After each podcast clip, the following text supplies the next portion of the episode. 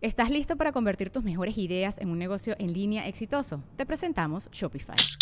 Tal vez no lo sabías, pero nuestro podcast More Than Mamis es un negocio y lo empezamos por supuesto para desahogarnos y hablar sobre la maternidad, no para convertirnos en expertas de ventas y del e-commerce. Así que sí, necesitábamos ayuda para vender nuestro merch y poner en marcha nuestra tienda. ¿Y cómo suena con Shopify? Llegó otra venta. Shopify es la plataforma de comercio que está revolucionando millones de negocios en todo el mundo. Ya seas un emprendedor desde tu casa o desde donde sea, Shopify es la única herramienta que necesitas para iniciar, administrar y hacer crecer tu negocio sin dificultades. Con Shopify puedo gestionar pedidos, envíos y pagos desde cualquier lugar, brindándote toda la información y estadísticas de tus ventas al detalle. Regístrate para un periodo de prueba con tan solo un dólar al mes en shopify.com barra sonoro, todo en minúsculas.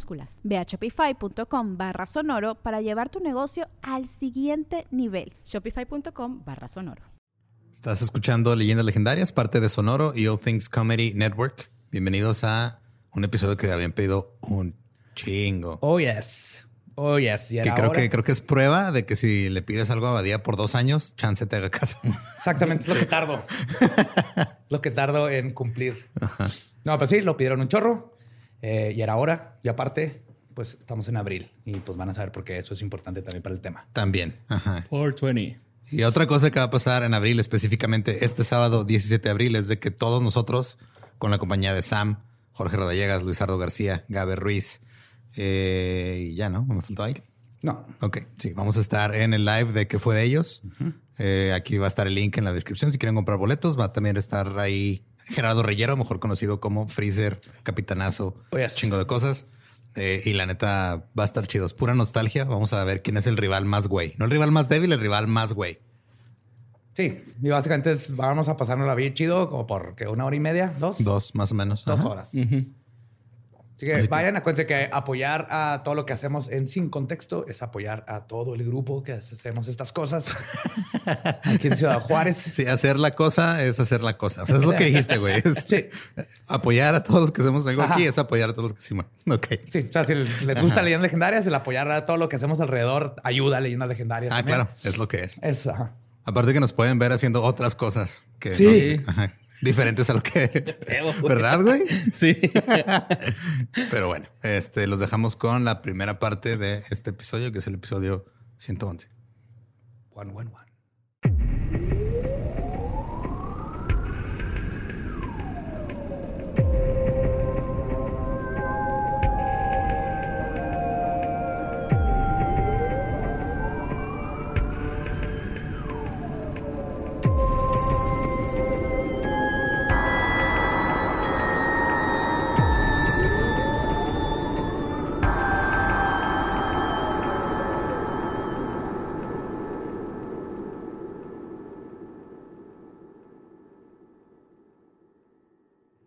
Bienvenidos a Leyendas Legendarias, el podcast en donde cada semana yo, José Antonio Badía, le contaré a Eduardo Espinosa y a Mario Capistrán casos de crimen real, fenómenos paranormales o eventos históricos tan peculiares, notorios y fantásticos que se ganaron el título de Leyendas Legendarias.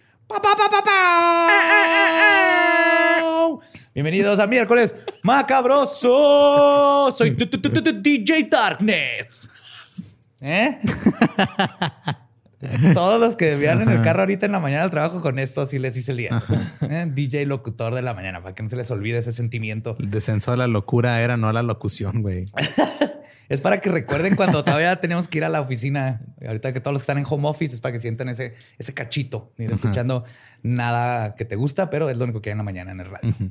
Y como siempre me acompaña a mi derecha mi buen amigo Eduardo Espinosa. ¿Cómo estás, Lolo? Chido, todo bien. Y a mi siniestra, el buen Borre Capistrán. Todo bien, mi Señor Borre, ¿cómo va todo? ¿Cómo van las dormidas? ¿Ya recuperaste el sueño? Claro, güey. Sí, ya. Ya me hago el dormido. Hasta que se calle el bebé. es la mejor manera, güey, si no los entrenas desde ahorita. Sí, man, sí, sí. Lo ignoras. Está dormido, pues me voy a dormir yo también. Nomás tener un durazno ahí adentro de la cuna. Sí, sí, los lo, lo, encuentran y se lo comen. Ajá. Y de, hecho lo plantó, güey, el huesito. Bien. Y luego si, lo, si lo caga, lo plantas. Y sí, por eso lo defeca y lo ya. Ya. Así lo hacen los dinosaurios. Ajá. Por eso existe el aguacate, güey. Ajá. Eso es en serio, güey. ¿Sabías que si siembras un hueso de un aguacate, tienes la posibilidad de que te salga ese mismo aguacate? Es una en 80 mil. Ok. Igual que las manzanas, no te va a salir el mismo aguacate. Ni la misma manzana. Una en 80 mil que te salga ese aguacate. Así que no hagan eso, al menos que nomás les guste el árbol, pero no va a salir un aguacate que sepa rico. ¿Eh? ¿Eh? Hoy aprendimos algo nuevo. Ahora vamos a aprender algo bien culero. Los school shootings son una crisis particularmente gringa. Han habido cientos de masacres e incontables víctimas a causa de ello. Las escuelas han implementado protocolos que, según maestros, sirven mejor para traumar que para prepararse para un tiroteo escolar. Pero el origen de este concepto en el consciente colectivo ocurrió hace 22 años, un 20 de abril. Hoy les voy a contar sobre la masacre en Columbine. No mames, un 20 de abril, güey. Qué grosería es eso, güey. Es, es, lo peor que ha pasado en un 420 después del nacimiento de Hitler. Ajá, sí. Y obviamente conoces Columbine. Pero hubo una, o sea, digo, en el año no ha habido tantos, ¿no? pues va empezando.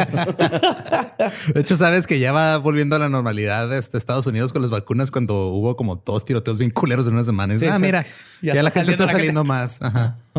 Navajeados. Ah. Sí. Pues este es un caso que a mí me tocó, pues a todos nos tocó. Y más, yo creo, aquí tan cerca a Estados Unidos. Sí, yo, vi el documental de, Michael Moore con mis papás. Ah, fue muy bueno ese documental. Pues Eric Harris, de 18 años, y Dylan Klebold, de 17, son los nombres de los jóvenes asesinos que dejaron una terrible cicatriz en la memoria colectiva de Estados Unidos.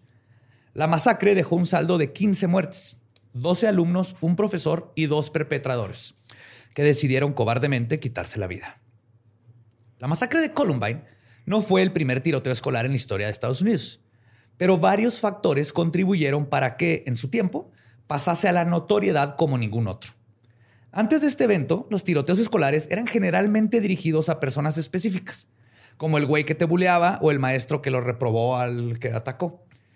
Pero este tiroteo parecía tener un solo objetivo, causar la mayor cantidad de muertes posible sin importar quién era quién. Aunado a eso, se televisó en vivo mientras los asesinos seguían dentro de la escuela, lo que como veremos llevó a muchas discrepancias sobre los hechos.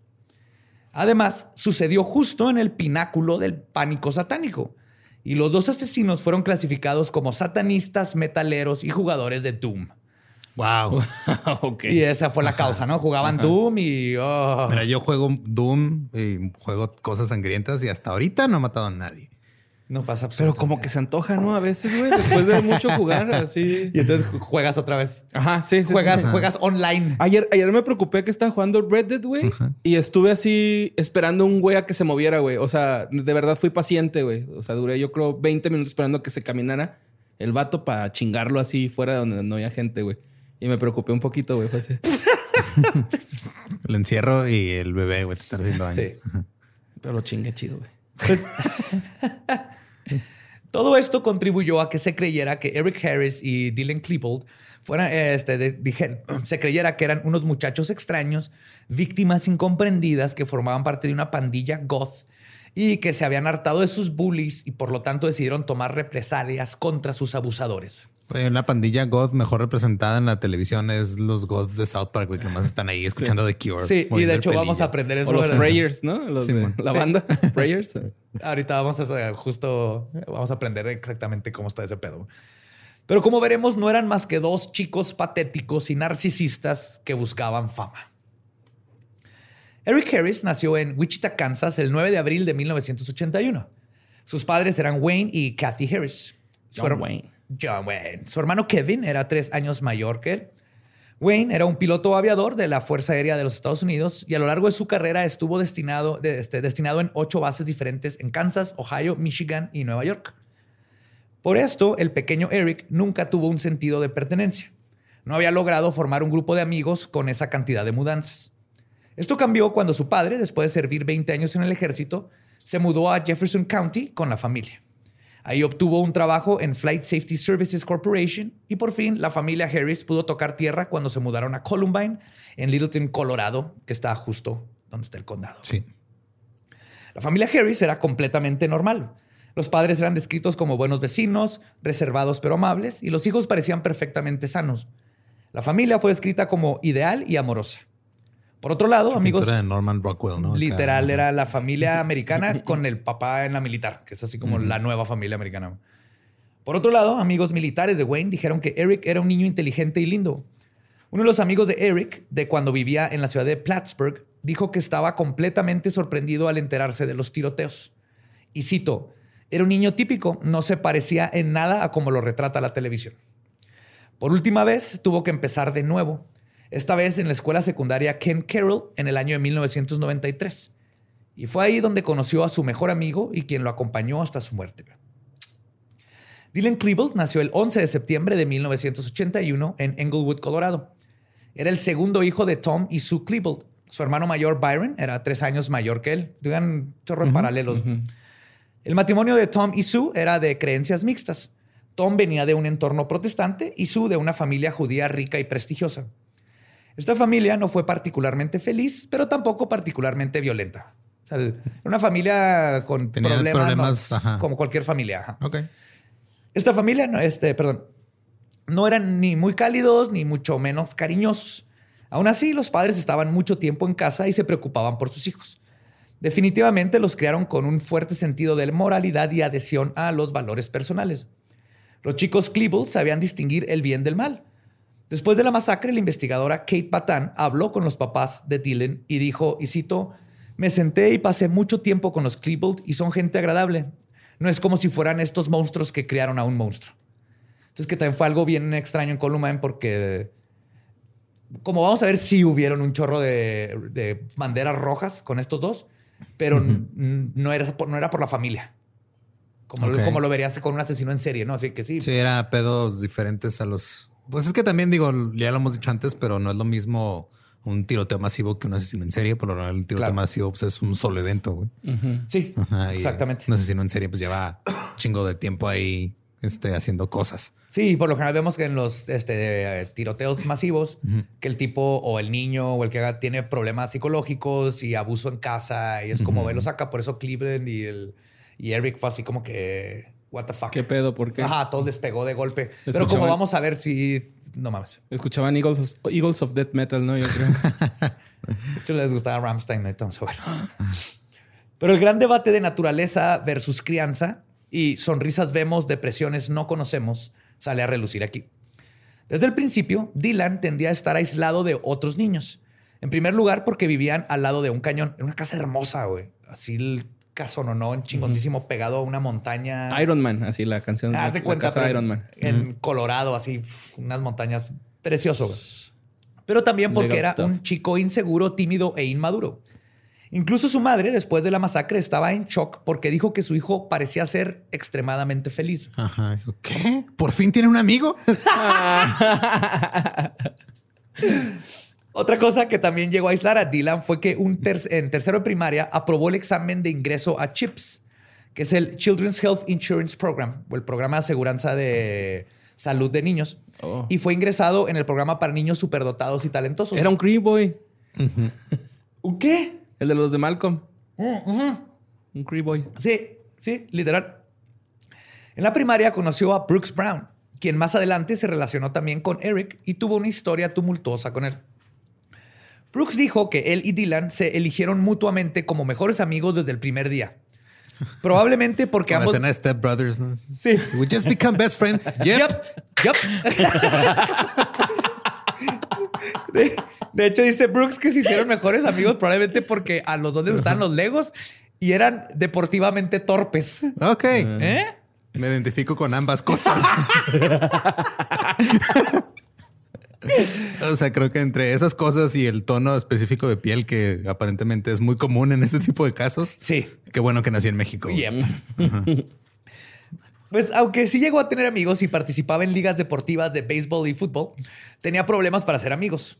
Su ahora aparente seguridad se sacudió cuando Dylan entró a la secundaria. Era un sin amigos, todo solo, perdedor, nerd, socialmente ansioso y estaba hasta abajo de la cadena alimenticia. sí, güey.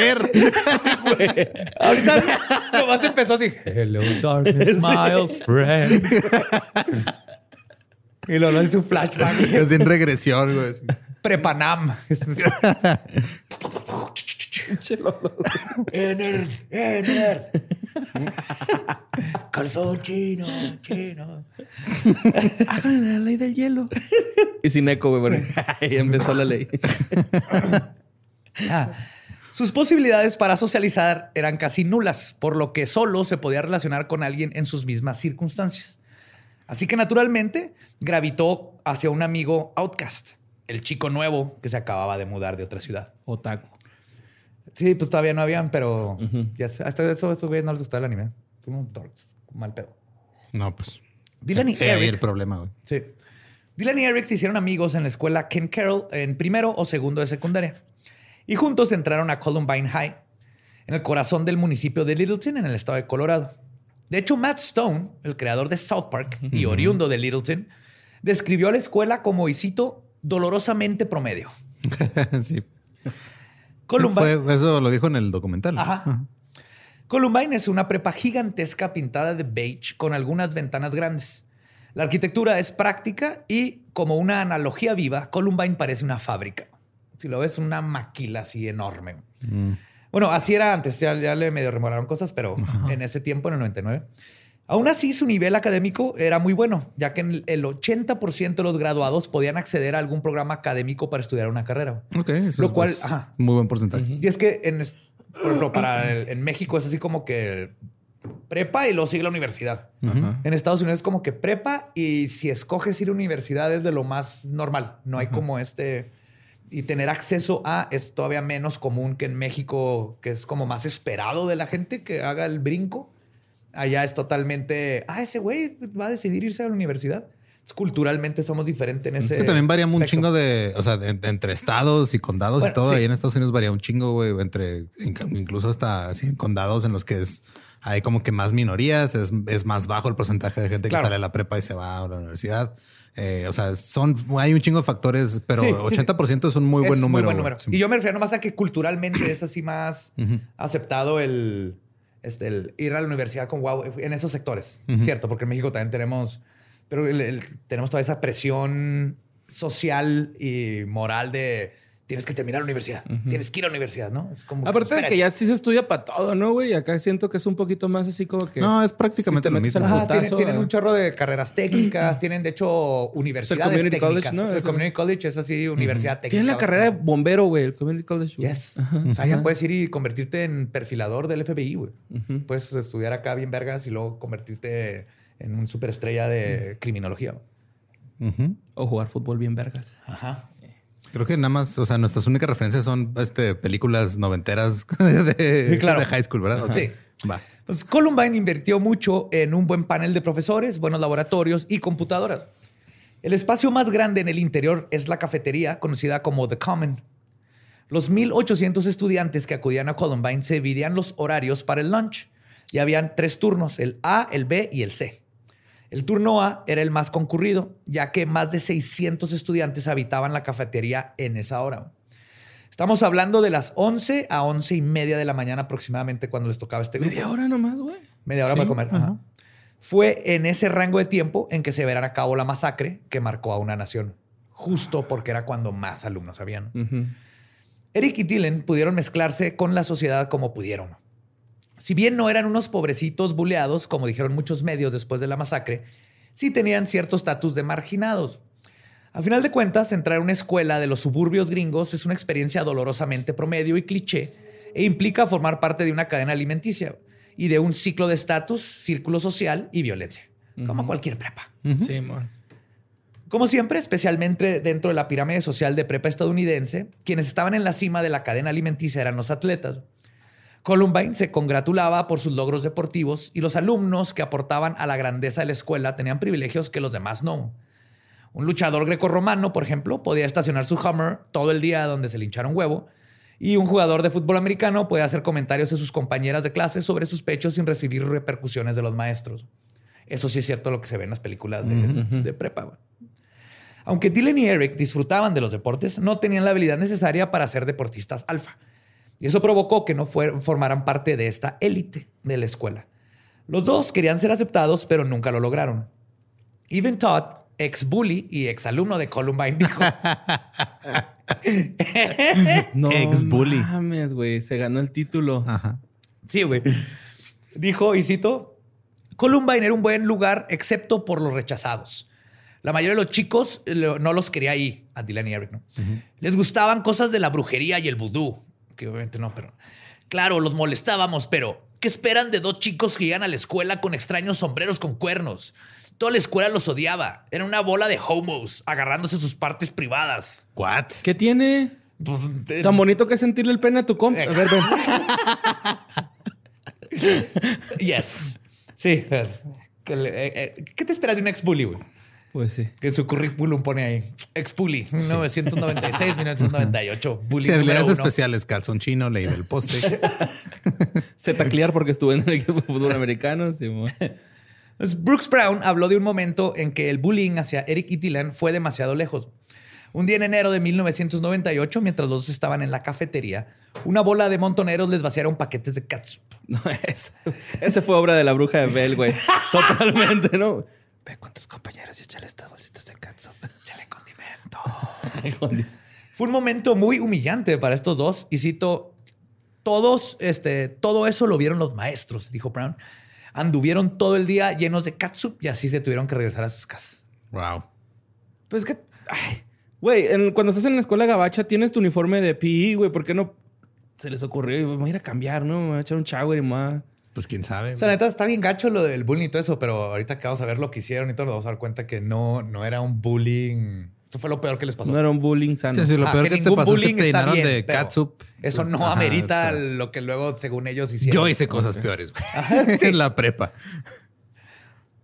Aunque los dos eran ciertamente marginados, tenían una vida social decente. Tenían un pequeño grupo de amigos, entre los cuales estaban Brooks Brown y Nathan Dykeman. También desempeñaron actividades extracur- extracurriculares. Dylan, por ejemplo, se involucró en el taller de teatro de la escuela. Como era bastante tímido, prefería desempeñarse detrás del escenario y en producción. Chingada madre, Sí, güey, sí. Lo siento. Es la vida de Lolo, güey. y ahorita acá Lolo. Ay, güey. Los dos eran aplicados en la escuela, atendían a los partidos de fútbol americano y a los shows de danza. Entonces, Ok. Además, para poder acreditar la materia de educación física, decidieron meterse a la clase de boliche, Nice. cosa que unió a los dos amigos um, hasta el fin de sus días. Yes. Hey, yo en UTEP me metí a frisbee, extreme frisbee, para tener créditos de deporte. Existe en la Universidad de Texas en El Paso, extreme frisbee, güey. Y te daban créditos. yo obviamente evadí todos los créditos de deporte. No fui a una sola porque no me di cuenta que era los sábados a las 8 de la mañana, güey. ¿Quién va a ir a aventar un frisbee en verano a Los las 8 de la mañana dishwashers, güey. Gente realmente, Gente trabajadora, gente realmente comprometida con el Extreme Frisbee, José Antonio. Faltó la disciplina. Pero su estatus de este, marginados no significaba que se mantenían alejados de los demás. Este, jugando Dungeons and Dragons y viendo anime. Al contrario, Eric y Dylan eran también un par de culeritos. Mm. Eric comenzó a mostrar comportamientos violentos desde muy temprana edad. Dentro de su grupo cercano parecía ser amigable, pero su punto débil era el rechazo. Eric era, como se dice el día de hoy, un hombre. Tiffany Tyfer era una chica que es de su generación que tuvo algunas citas con Eric, pero terminó rechazándolo. Esto generó rabia en el chico y decidió vengarse de ella. Un día, Tyfer llegó a casa de Eric y, se lo encontró tumbado en el suelo eh, con su cabeza a un lado de una roca gigante y parecía que la piedra le había aplastado el cráneo. Pero lo descubrió que era líquido rojo del fake Era, blood. era la catsup que le habían echado. Era sangre fake. ajá. Sí, de hecho, Eric tenía problema, era súper misógino y tenía un problema cuando lo, re- le- lo rechazaba una mujer. Se enfurecía cabrón. Mm. Eric era, como muchos dicen, un psicópata. Pero el manual de diagnóstico de desórdenes mentales preferiría llamarlo trastorno de personalidad antisocial. Esto incluye hostilidad hacia la autoridad, comportamiento ilegal, crueldad y muchas veces piromanía. Eric era incapaz de sentir empatía y remordimiento por sus malas acciones. Además, era un increíble mentiroso, al grado de que nadie jamás pensó que él podría hacer algo como lo que hizo en 1999. En la adolescencia, Eric mostró interés en la computación, los videojuegos, los videos caseros y el metal. A los medios se les hizo fácil culpar a la música que escuchaba por lo que hizo.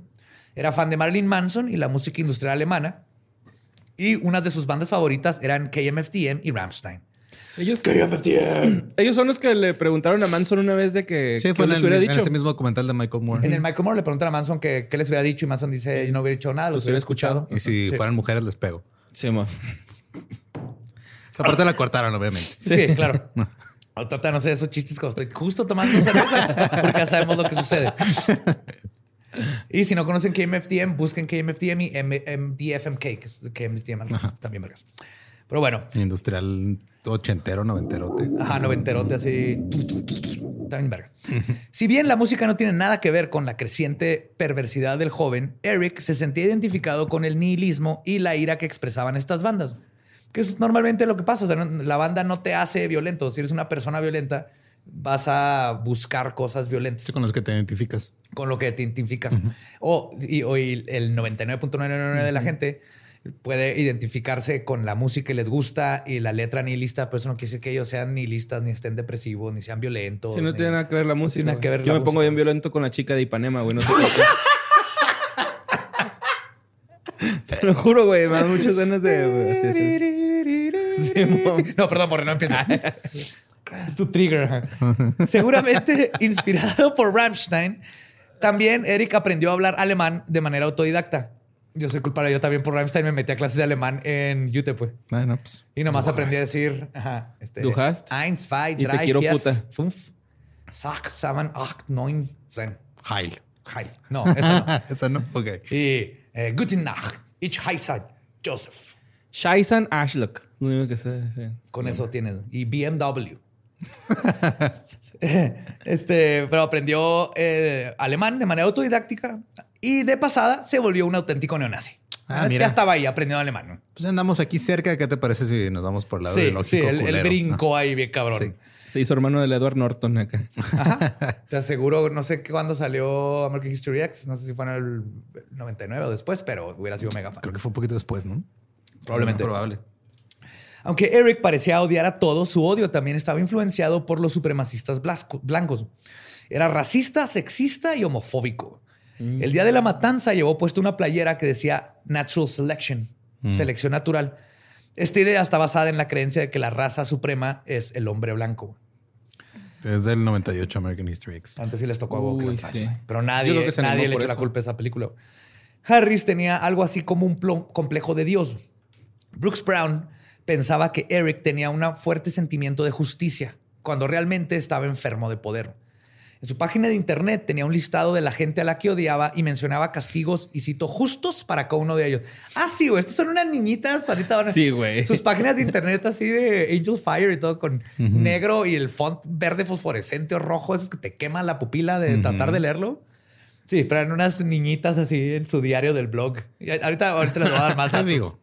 Se maman, Tal güey. vez mala comparación, pero sí, Sí, güey. sí, bueno, voy a hacer una lista para poder matar a todos los que me caen mal. Sí, güey. No, sí. Es que sí. No, pues así me lo imaginé, güey. De hecho, en realidad, Eric se victimizaba a, a sí mismo, pero también era un perpetrador. Era un buen estudiante, pero era hostil hacia sus compañeros. Pero lo más importante estaba, eh, es que estaba lleno de odio y le gustaba ser así. güey. Era como su forma de tener personalidad. Eric se hacía llamar a sí mismo Reb. R-E-V. R-E-B. por B. Rebelde. No mames, güey. Neta. Soy rebelde. Sí, güey. Y yo voy a Columbine. Sí. Entonces era Reb, porque creía, se creía ser un intelectual antisistema que andaba contracorriente. Realmente lo único que quería era ver el mundo arder. Es que neta, o sea, digo, todos de prepa nos eh, hacíamos puñetas mentales cabrón. claro, Peores que las totalmente. puñetas normales que nos hacíamos porque estábamos en la prepa también. Sí. Pero sí, güey. Un qué chingo de pedo. estas Ajá. cosas las hacíamos y tu blog edgy con calaveritas. No es una fase, mamá. Ajá. Eh, Pero Es un estilo de vida. Siempre voy a ser necroanarchy, mamá. Nunca me voy a cortar el pelo, no voy a ser como ustedes. Digo, tú lo has llevado a un extremo muy, muy largo en tu vida, güey. pero- Pasaste de necroanarquía a necrofilia, güey. O sea, Tienes una lista, güey. Fuck. Pero a veces, mamá, no fue una fase. Eric era iracundo, tenía depresión y pensamientos suicidas. Un psiquiatra lo medicó con Zoloft y luego le cambió la medicina a Luvox. Pero de hecho, lo de Anox... El... Saludas, Lobo. está tomando esa madre. ¿Lubo? ¿Sí? C- Creo que sí, algo dijo así que está tomando esa cosa. Sácalo el lobo a ver qué pedo. De hecho, Pero que- papas, güey. El pedo es que lo diagnosticaron con ADD, güey. Ok. Con ADD y luego le ¿Esa dieron... madre qué es, güey? ADD? Este, Eh, déficit de atención. Ah. E hiperactividad. Hiper- en ese tiempo nada más era, era DD, ahora ya es DHD, ¿no? Pero, o sea, lo Ah, vieron que era como psicópata, sociópata, depresivo y todo eso. Y dijeron, ah, ADD, toma, Es que no, no, se, no, no se ha concentrado en algo. Ah, ok. Y luego se concentró en matar a sus compañeros. Sí, güey. Pues, algunos opositores de ciertos procesos de la psiquiatría moderna dijeron que muy probablemente el Luvox exacerbó la violencia dentro de güey. Y que el día de la- y se sabe que el día de la masacre tenía Luvox en su organismo. Como que lo, lo estaban medicando mal, que no ayuda. Nunca Ajá. ayuda. No, no, obviamente esa no fue la causa, pero no ayuda. Pero no, no, no lo iban a evitar. Ajá. Ok. Por otro lado, Dylan era muy distinto. Si no en ideología, sí en carácter. Eric dirigía su odio hacia el mundo y tendía a culpar a los demás por sus problemas. Dylan, por otro lado, dirigía todo ese odio a sí mismo. Su casa no era un mar de rosas. Sus padres eran secos y no solían mostrar su amor. De hecho, tres años antes de la masacre, habían corrido de la casa al hermano mayor de Dylan, a Byron, por consumir marihuana. Yo en Colorado, donde se volvió legal. Sí, güey, por Sí, primera güey, vez. Qué pues, pinche... Pero... Es que también como en Colorado hay muchos tiroteos, no sé por qué, pero hay un chingo. Este, a lo mejor también por eso dijeron, ¿saben qué? Ya dales mota, Ya, güey. dales Ya. mota. Sí, ya se que se calme calmen, güey. Yo creo calor, güey. ¿No? Es- Colorado no está Colorado caliente. hay ¿no? nieve algo, güey. Ajá. Ah, sí, cierto. Estoy confundiendo Arizona. Sí, man. Sí, bueno. Arizona no está culero, ¿ah? Sí. Arizona es el horno del demonio. Ujú, Sí, man. Este, Dylan estaba evidentemente deprimido. En sus escritos habló mucho sobre su odio a sí mismo y llegó a cortarse en muchas ocasiones. Era lo Era que ahora le dicen cutter. Ajá, era el- el- un preemo. Era inseguro, inmaduro, torpe socialmente y tímido. Parecía estar destinado a sentirse relegado por la sociedad durante toda su vida. Una maestra de Columbine incluso llegó a decir que, y cito, Dylan era poco atractivo y un vago. Wow. Así lo escribió su maestra también. ¿Qué pedo? Pues sí, la neta, o sea, que tu maestra diga, mira, la neta no te cogería. Habla muy mal de la maestra. Sí, güey. Porque también es muy común en Estados Unidos que las maestras se acuesten con sus alumnos Sí, sí en se la lo hubiera cogido, güey. A mí se me hace que era ahí de que no puedo, pero te quiero. Es un vago, un, un vago viril. Perdón. Yo sí tuve una maestra, güey, que me decía, es que usted nunca va a llegar a hacer nada en la vida. ¡Oh! Guaches esto, puta. Guache, cómo encontrar la manera de vivir de no ser nadie en la no vida. hacer nada en la vida, perra. Métete sus pinches tareas de química por el culo, señor. Ay, ay, ay. Bien violento, güey. Creo que estás nada más probando lo que dijo hace 15 años. Sí, güey. No te estás ayudando, Borre. Dylan también comenzó a beber desde muy temprana edad. Su apodo internauta era Vodka. V-O-D-K mayúsculas y A. Que era su bebida favorita. Ah, wow. Cuenta la leyenda, oh, según algunas fuentes. Yo también la prueba tomaba vodka, güey. Sí, bueno, ay, Fuck, güey. güey, eres la- no mames. ¿Por qué no Este- tomas birria? Porque no, porque, No, porque era, es era más barato comprar entre más varios barato, una botella ajá. de vodka y Ah. ponerse pedo 5 a lo que te, te iba a valer en birrias. Come on, Pues es man. que eran guamas y tonayán, güey. No, el No, vo- no, pues vodka, güey, y jugo, güey. No queríamos perder la vista. Sí. Guamas y Tony Ayans. Pues sí, un saludo a Una guama Osvaldo, el chino, mi primo de Puebla. Bueno, no sé si es mi primo, pero tenía familia en Puebla que se peleaba que yo. Entonces, ese güey y nos íbamos a comprar botellas de vodka al Oxxo saliendo de la prepa y nos poníamos a visitar en parques. Otros boons. Sus Buenos Sky tiempos. Blues. Buenos tiempos. Ajá. Pues les digo que cuenta la leyenda que se ganó este apodo un día que se tomó una botella de vodka el solo de una sentada. Dylan Klebold tenía problemas de identidad y por eso llegó a ser un chico muy influenciable. Y este vacío que sentía, esa falta de identidad fue lo que probablemente llevó a Dylan a adoptar las ideas de Eric y hacerlas suyas. Entonces era un, un psicópata con, con ah, un depresivo influenciable y se retroalimentaron uno al otro. Un Kirby. Los dos eran muy buenos en matemáticas y eran fanáticos de la tecnología, güey. Crearon páginas de internet, porque en ese tiempo hacer tu página de internet no era no era No era y sencillo, ponerle, ajá. tenías que HTML, tenías que saber hasta el color de la letra, tenías que saberte el color. Sí, no existía Wix y esas cosas. No, de, ni ah, voy a hacer mi página, clica, dale clic aquí y ya está. ni Facebook. Ay, ¿no? el wiki wiki dándote un tutorial. Entonces crearon página de internet, programaron videojuegos con sus propios personajes. De hecho, lo que hicieron es que alteraron Doom para que fuera todavía más gory. O sea, le, le metían más sangre al juego de Ah, Doom. no mames, qué chingón. Sí, cambiaron el, el, el cacodemon por una porrista, güey. Y eran fanáticos de grabar cortometrajes que ellos mismos dirigían, escribían y protagonizaban. Wow. Sí, les, les mamaba. güey. Un Nowhere in Colorado, ¿no? O sea, Shit, sí, güey. Uno era gitano y los... De hecho, hicieron uno donde un, un nerd contrata a dos hitman para que vayan y maten al jock que le está haciendo bullying. Y son ellos dos así como Matrix con sus lentes. Porque acaba de salir Matrix, obviamente. Wow. Ajá. Suena terrible. Sí. Sorprendentemente, a pesar de la personalidad de, de este, de Dylan, él terminaba pasando más tiempo frente a la cámara, a diferencia de Eric, que guardaba también sus emociones, güey, que no podía ni fingir ira para sus papeles y entonces no lo grababan. güey. Ah, Mal Ajá. actor. O sea, era el güey más pinche enojado, pero no podía actuar enojado en, en- en películas. güey. Como todos los adolescentes, les gustaba retar a la autoridad y tenían las hormonas hasta el tope. güey. Eric y Dylan pasaban todo el tiempo, pensaban todo el tiempo en cómo vengarse de sus compañeros. Ese deseo de venganza permeaba prácticamente todo lo que hacían juntos. Finalmente, su odio hacia sus compañeros no parecía ser fuera de lo común. Investigadores del FBI indicaron que los dos se alimentaron mutuamente. Sin el otro, ninguno de los dos pudo haber perpetrado la, masacre. Su relación estaba basada en un juego pseudonihilista que cruzó el límite. Ambos eran dos adolescentes mecos que se creían cool por fumar y embriagarse. Mutualmente alimentaron su odio hacia los deportistas de Columbine y hacia las otras razas. Justificaban sus patologías y resentimientos echándole la culpa a todos los demás en lugar de hacerse responsables por sus propias vidas.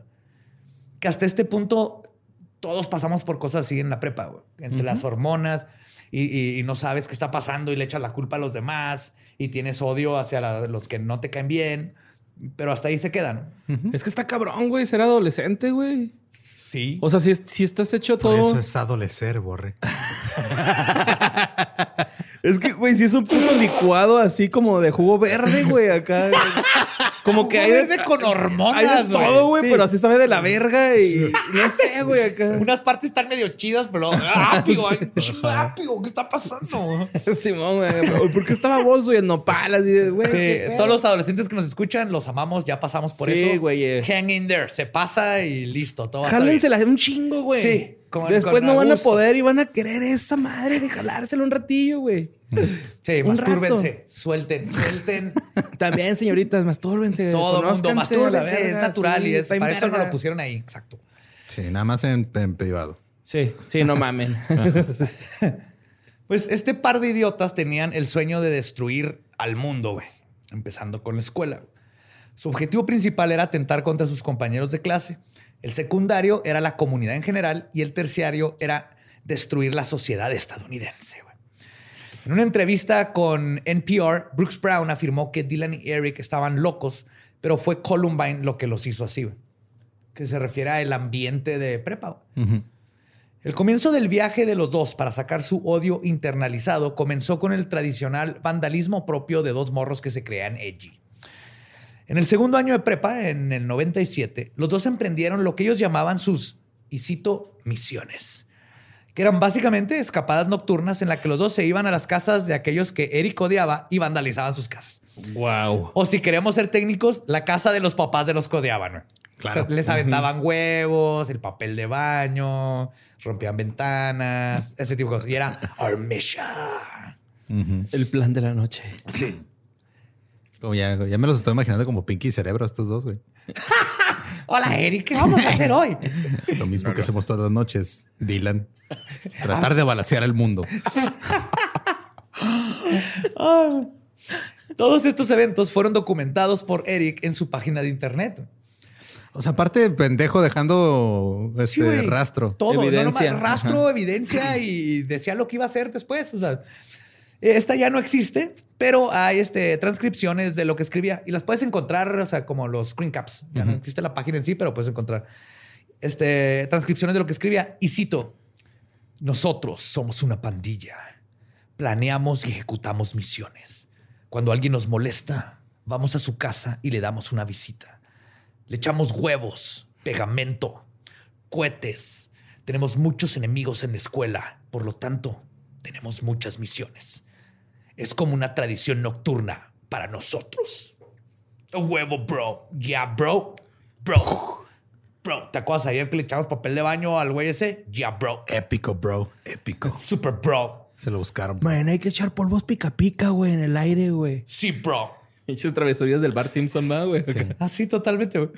Los papás de Eric no tenían ni idea de lo que hacía su hijo por las noches. Pero los que sí se sabían, eh, sí sabían que su hijo era un culero, eran los papás de Brooks Brown.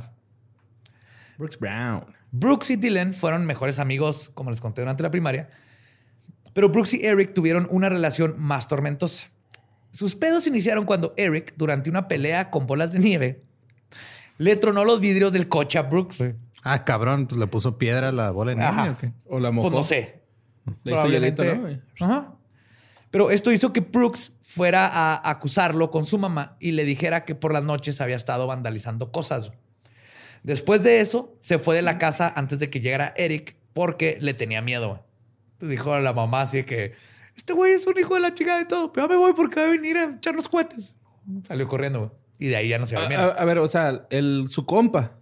Brooks, que era amigo de Dylan, Era el Brown. tercero. Ajá, Ajá. Simón. Ajá. Él, él salía corriendo de la casa cuando iba a ir Dylan. No, no, le- chismeó a su mamá lo que hizo Eric y luego no quería estar en la casa porque tenía miedo que fuera a ir Eric a aventarle cohetes o este, Ah, ya, madrearlo. ya. O sea, él sabía qué pedo con esas acciones. sí, pues era compa de ellos. güey. Pinche puto, güey. A razón de esto, Eric tuvo un pedo con sus papás, güey. pero más tarde posteó en su página que les mintió y dijo, y cito, como un puto vendedor, güey. Like a fucking salesman. Se creía así, güey, me hice pendejo a mis papás, güey. Pero la rencilla entre Brooks y su ahora ex amigo ya había comenzado. Eric básicamente le declaró la guerra.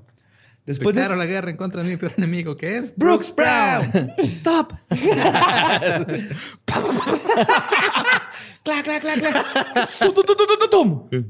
Chun, chun. Después de ser acusado, posteó la información de Brooks Brown en su página, alentando a sus lectores a ir a joderlo a su casa. O sea, es de los primeros güey. doxeadores ever, güey. Pinche Que es lo más culero mierda. que puedes Ajá. hacer como persona, güey. Que doxear es soltar la información privada de alguien. Ajá. Que viene de documents, docs. Ajá. Este, si alguien quiere mandarle un mensaje a Badía, 656 3 Ah, ya. Como el día que dije en Twitch, mi número, güey, sin querer. Lo bueno que ya se borró ese video. Y aparte, lo bueno que no tenía lectores este güey, güey, pero aparte de doxearlo, este, seguía yendo a hacer misiones a casa de los Brooks, güey. A pesar de que a veces ni siquiera estaba ahí este, el, el hijo y llegaban y madreaban la casa. Incluso llegó a publicar amenazas de muerte contra Brooks. La mamá de Brooks, por su parte, no se quedó de brazos cruzados y llamó a la policía para alertar del comportamiento de Eric. Mientras tanto, Dylan, siempre pegado a Eric, lo siguió con sus desmanes, aunque él no tenía absolutamente nada que ver. Lo más atrás así. No sé, sí. Sí, cortaron. Fue así de que córtala, Eh. córtala. Como, como que es la película de Chicuarotes, ¿no? De Gael García, güey, este pedo. O sea, Un poco. es- un o sea, compa que está todo mequillo, güey, y otro que es bravito, Más o menos. entre comillas. Más o menos, pero un poquito más extremoso. Sí. Pues pronto la policía de Jefferson County tuvo todo un archivo de Eric y Dylan por todas las amenazas y mensajes de odio que estaban en internet. En sus diarios se ven y la gente le empezó a mandar así que, oye, estos güeyes están diciendo estas madres y que... Dime por favor que la página bombas". tenía de esos contadores que le ponías abajo de las Sí, visitas. Sí.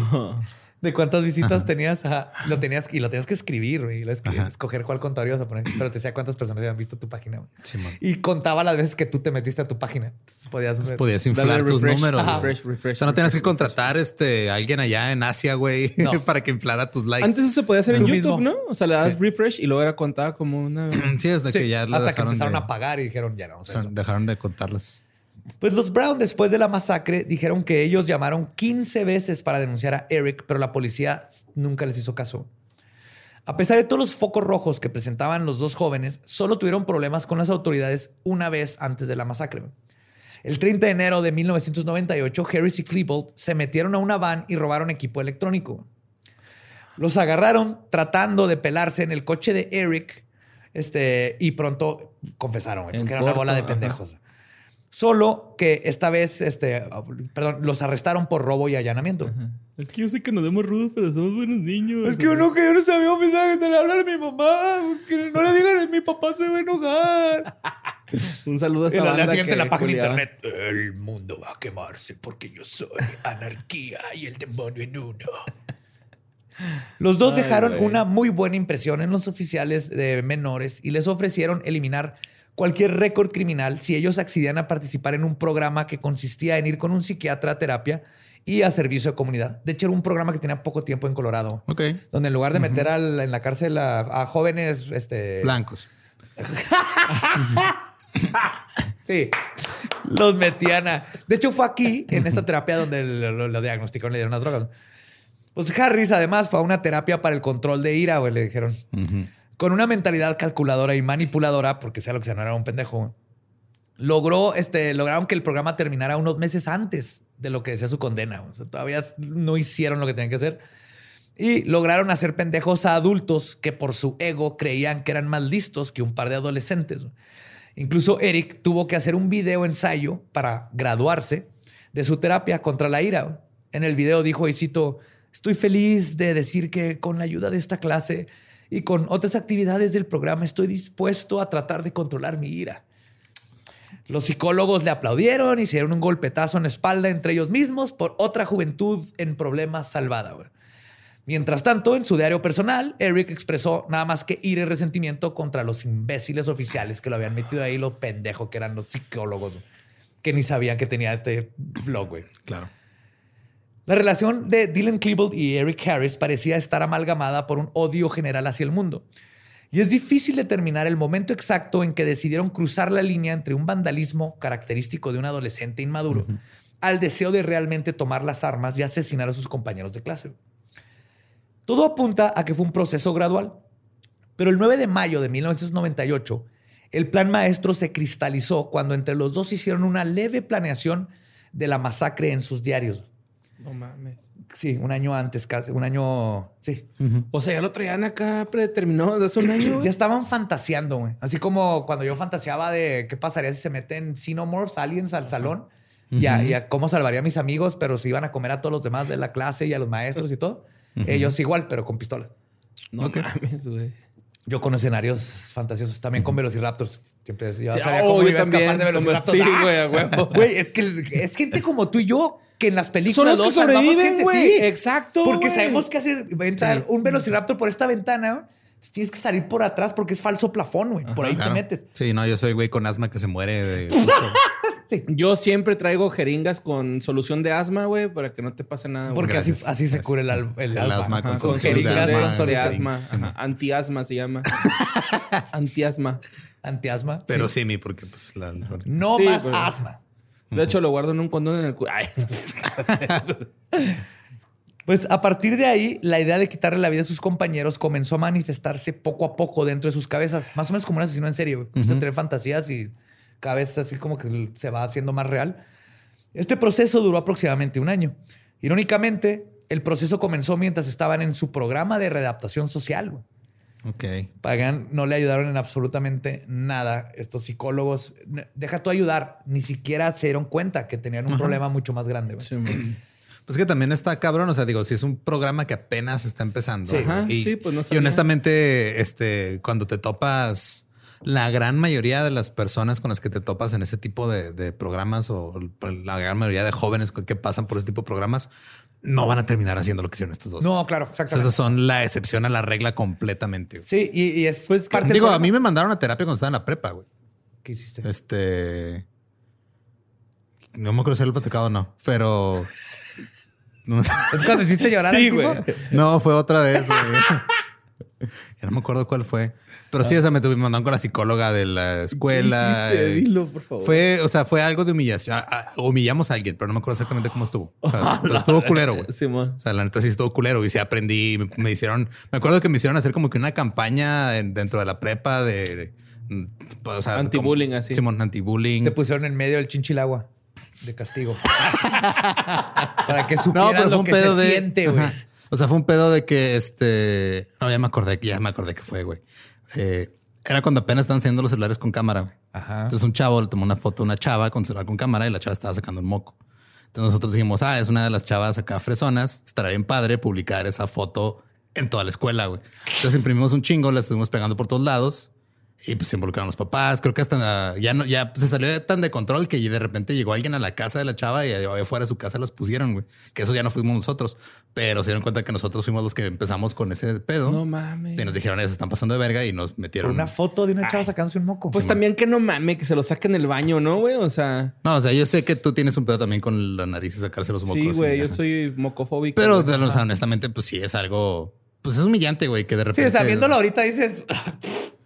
pero en prepa eso te destruye. Te destruye socialmente. Sí, sí, sí, sí, Entonces sí tuve que ir, este, tuve un par de sesiones y si fueran la neta, sí me pasé verga. No, no, yo no estaba pensando en lo que le estaba provocando a, esta otra persona. Es que muchas como adolescentes hacemos ese tipo de pendejadas porque nomás es algo, ¡ah, es gracioso! Uh, años después dices, ah, me, me, la, me mamé. Simón. Estuve pues culero eso que hicimos. Sí, güey, fíjate que sí es cierto, ya, ya. ¿Ya? Sí. Ángel, una disculpa, carnal. Sí, Claudia, sorry. Perdón por pegarte tan feo, güey. Pero te lo merecías. Todavía tengo dientillos, mira, güey. Pero bueno, sin embargo, la planeación parecía ser lo menos difícil. O sea, imaginarse que iban a hacer era lo de menos. Lo difícil era armarse, conseguir un arsenal. Poco antes que de... esperarse dos semanas para que les dieran su pistola. Todavía no, eso no existía, güey. Pero estoy enojado ahorita. Como número. es que Lolo puso mi foto de sacándome un moco. Necesito la pistola ya. Poco antes de Halloween, en su último año de prepa, Eric Harris comenzó a experimentar con la construcción de un arsenal artesanal. Güey. Ah, cabrón. Mm. El 22 de octubre de 1998 se sentó en su cuarto con un bonche de fuegos artificiales, le sacó la pólvora y la colocó en una lata de café.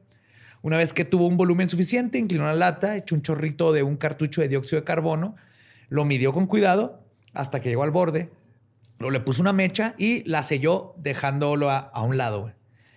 Así es como armó una bomba tipo cricket, se le conoce, lista para su detonación. Repitió este proceso hasta tener nueve bombas no me hagan caso a esas instrucciones, no vayan a hacer esa pendejada, les van a volar una mano. Sí, no mamen. No es así de pelada y no se ve hacer nada. Si quieren hacer una bomba, pueden agarrar este, de este ácido, muriático, aluminio, la doblan la botella de la soda de, 600, le echan el aluminio y luego le echan el ácido, la agitan, la avientan y truena bien. corran porque si respiran Corran, eso está la chingada. Pero no mamen, no hagan eso. No, no, no jueguen como más. Un mes después, el 22 de noviembre, los dos compraron dos escopetas y un rifle en el Tanner Gun Show, güey.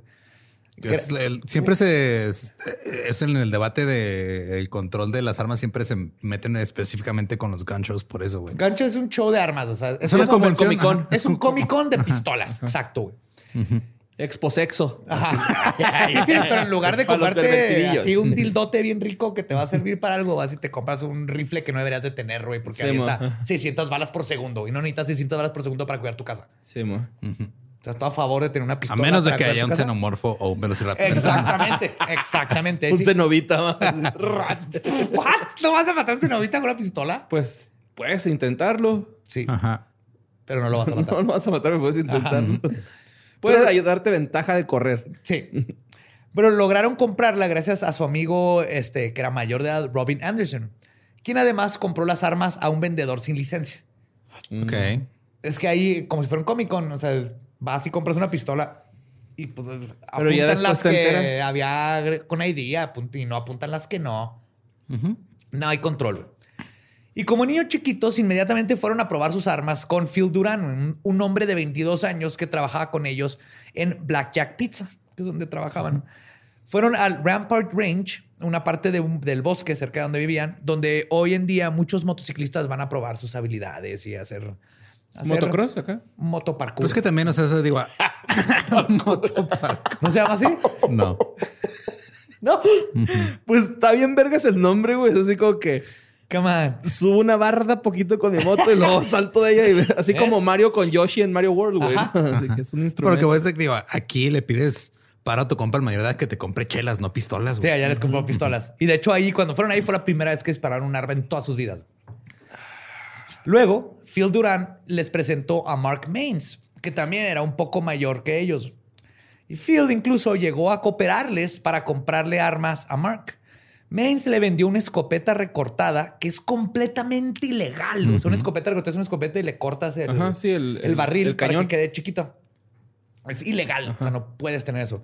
y un arma Tech 9. La Tech 9 es una semiautomática de 9 milímetros. Parece como una UCI, pero no es automática.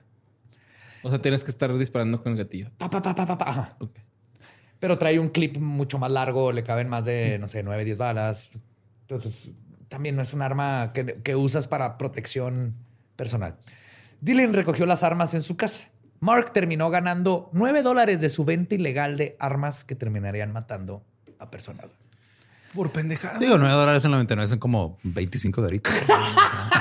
Hay que ponerlo en perspectiva.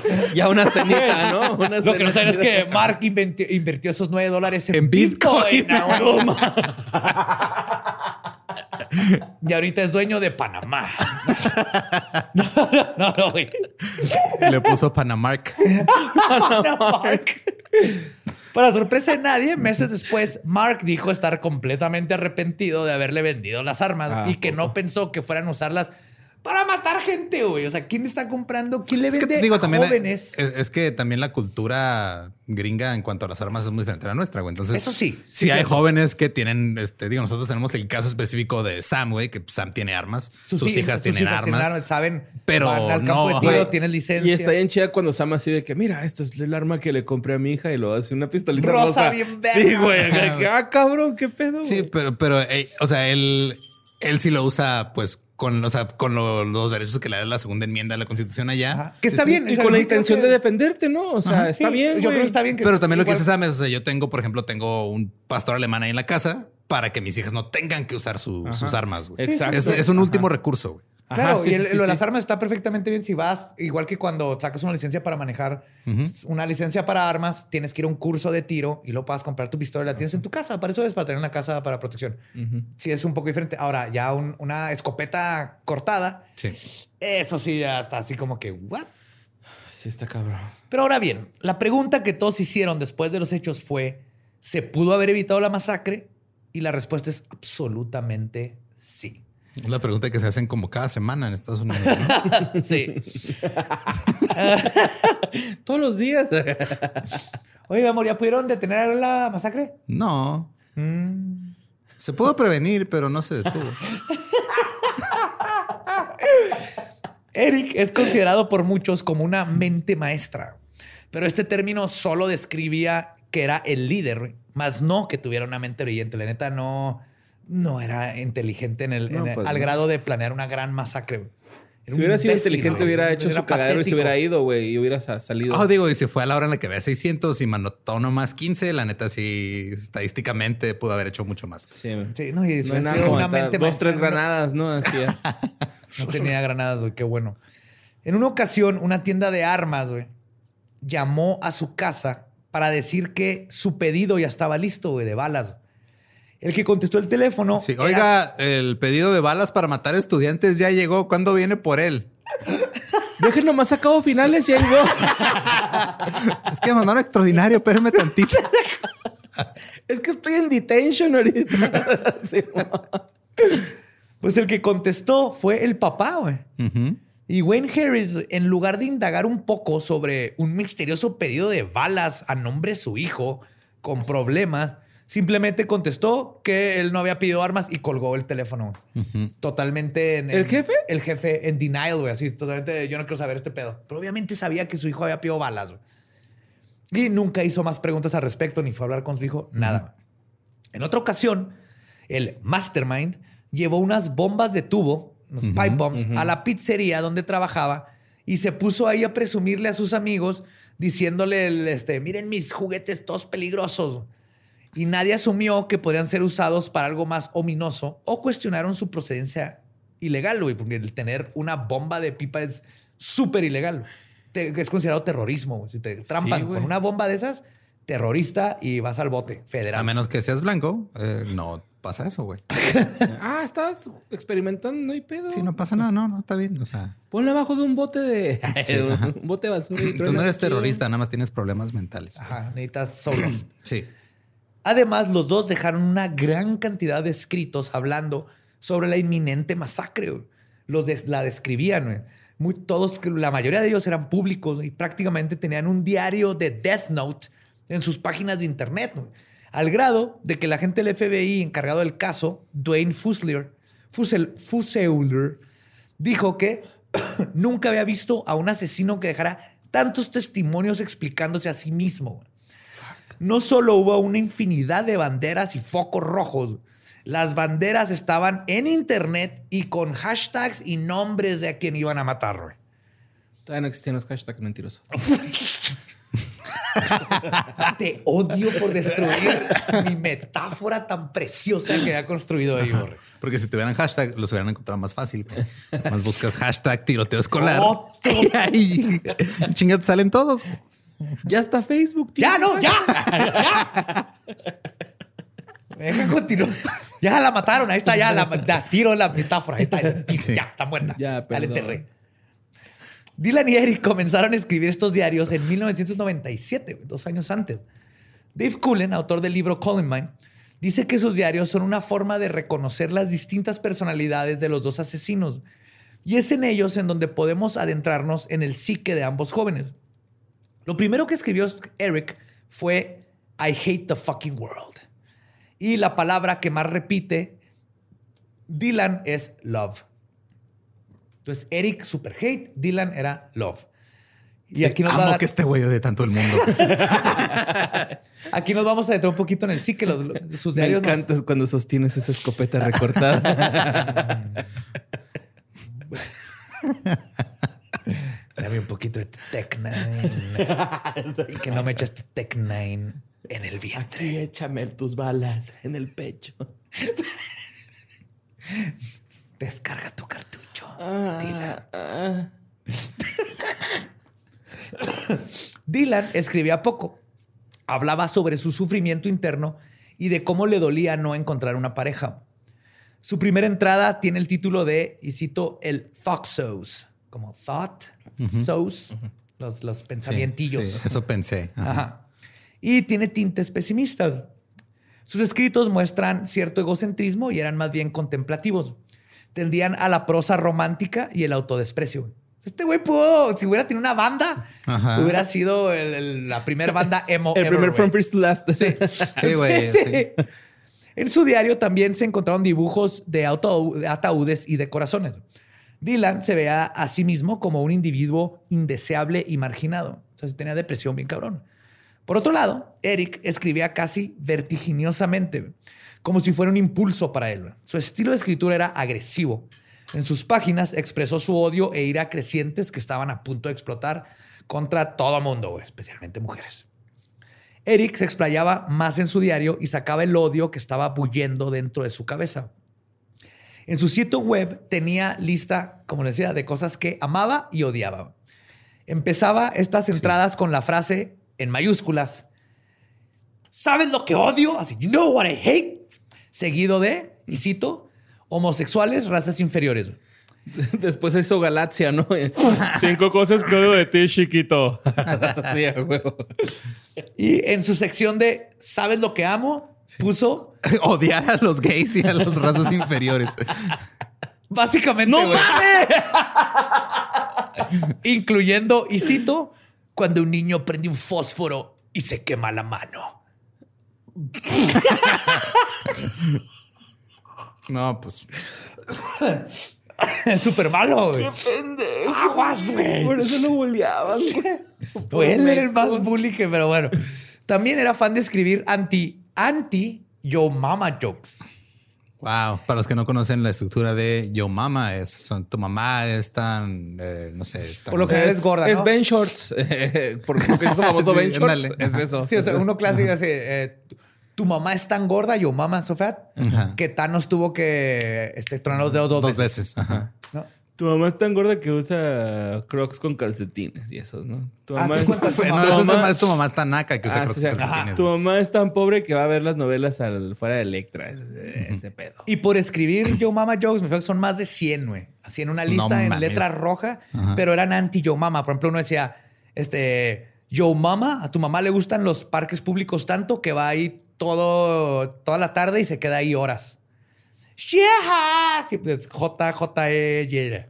O tu mamá tiene tantos teléfonos que puede contestar el teléfono en cualquier cuarto porque tiene tantos teléfonos. Aparte, siempre explican el punchline. Pero entonces era anti-yo mama jokes. Sé que eso es lo que más te ha dolido de todo esto. Sí, güey, estoy. Lo que le están haciendo a estoy la comedia. completamente perturbado. Estoy perturbado, güey.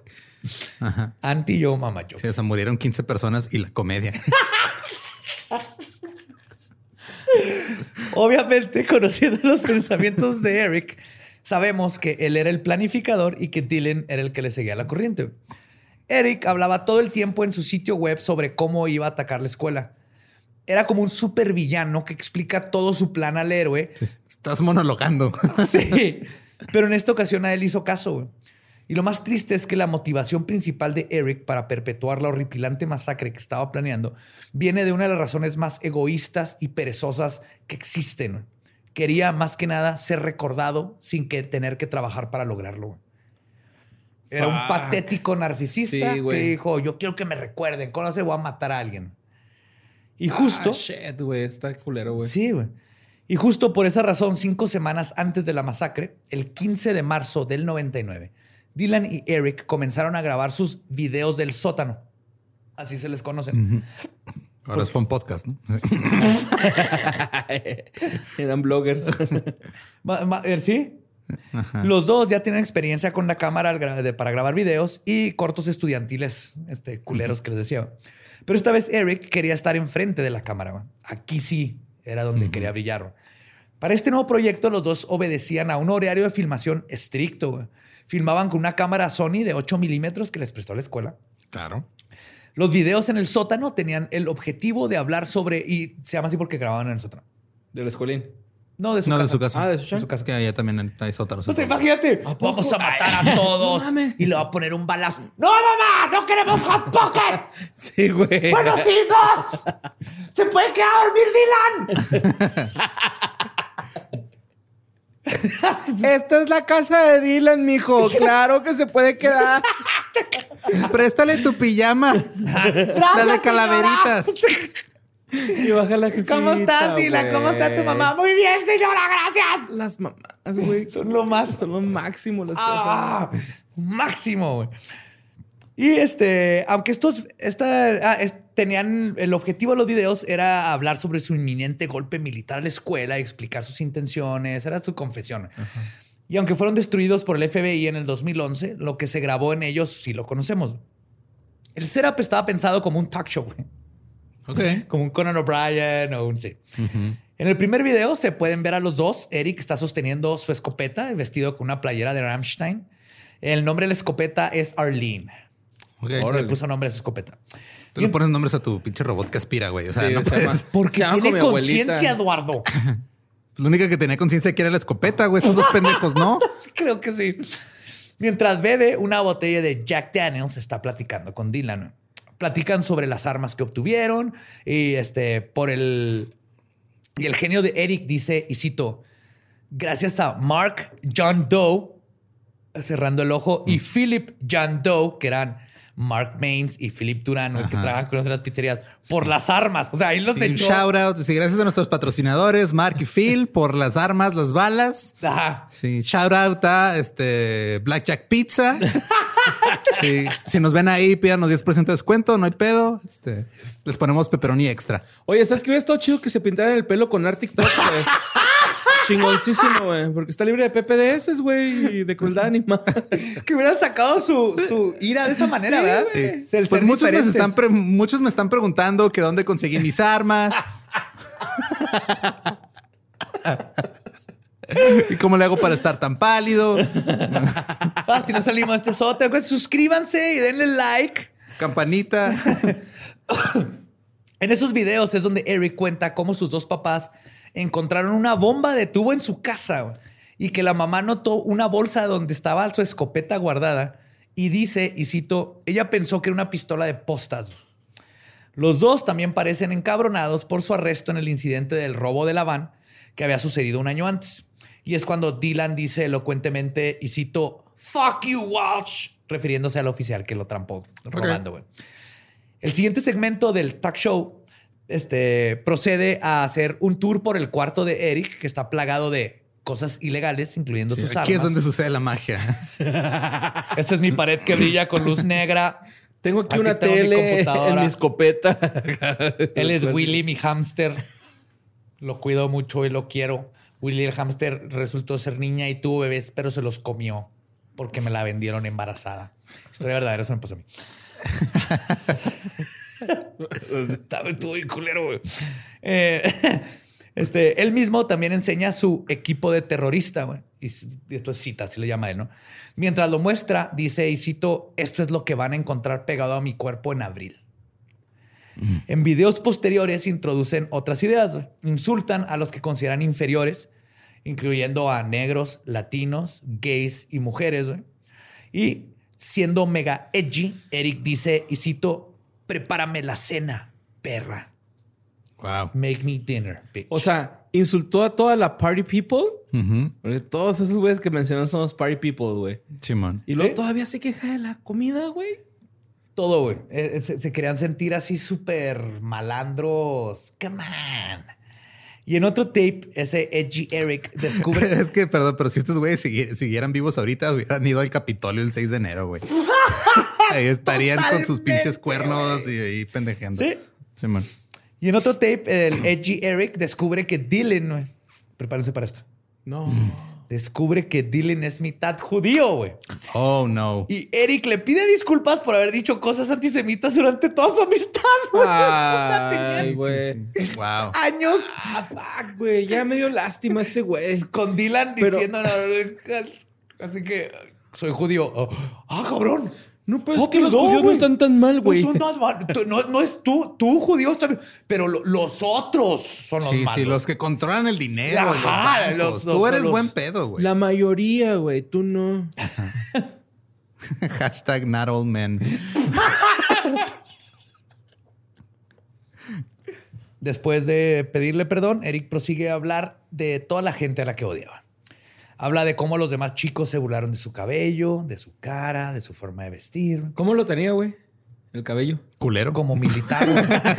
como militar, tenía un corte militar. Acá fletap. Ajá, Eric tenía así como militar y el otro tenía así, este, clásico Guile. noventero en medio, partido en medio, largo como a los cachetes, güey.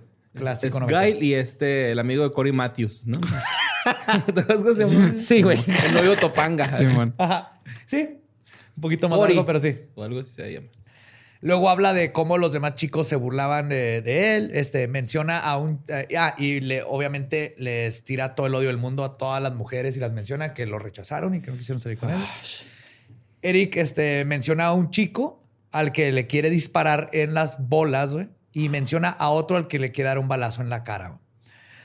Hace toda una lista de gente a la que quiere matar. Irónicamente, ninguno de los mencionados murieron el día de la masacre. güey. Ineficiente mames. aparte el güey. Sí, sí. Es, es un incompetente, güey. Pero si le dio un tiro en las bolas a alguien de perdida. No. Dylan es visto diciendo, y cito, ustedes me hicieron como soy. Me llenaron de ira.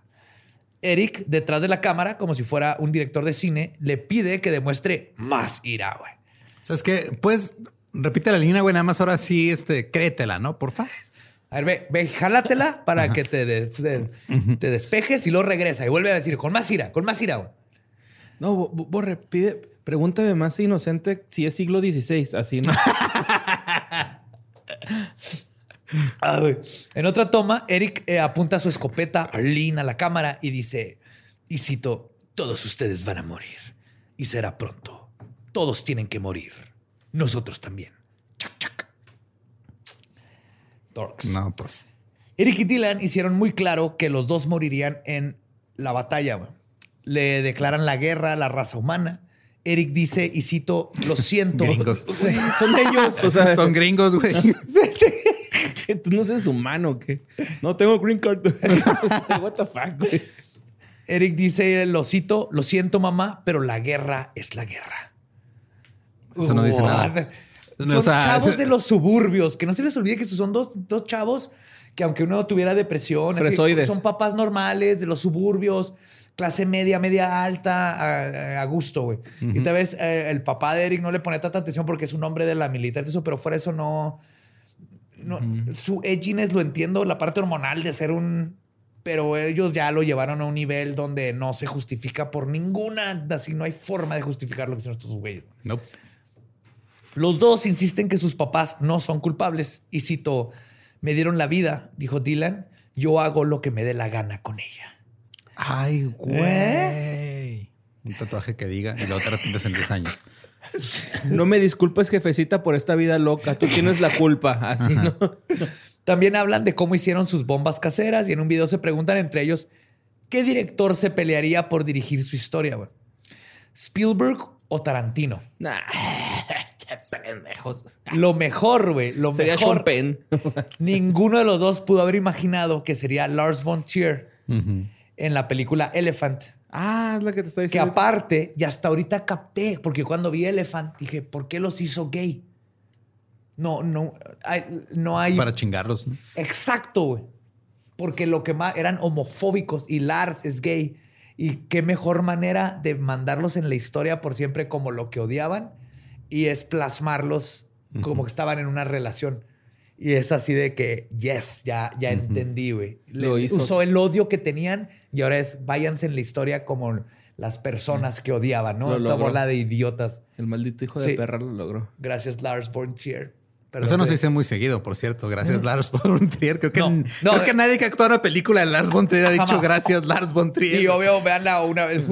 Tarda demasiado, les andan de va caminando, no necesito ver 20 minutos. Ya sé, ya sé que va para allá, ya sé que va para allá. Pues se llaman cortes, cortas. No necesito ver en tiempo real cómo camina tres cuadras. Es que ese güey está, tenía un fetiche con Kubrick, ¿no? Y es que Kubrick, su sueño era hacer como una movie de puro plano secuencia. Entonces creo que por ahí va, güey, acá como. Puede de- ser. Al- es algo parecido. Pero bueno, Tenía un eso hizo con Lars von Trier y Lars, perdón por haber dudado de ti, ya capté, ya capté al fin. Gracias por producir Dear Wendy. También. Sin duda, Dylan y Eric construyeron personajes para grabar sus videos en el sótano.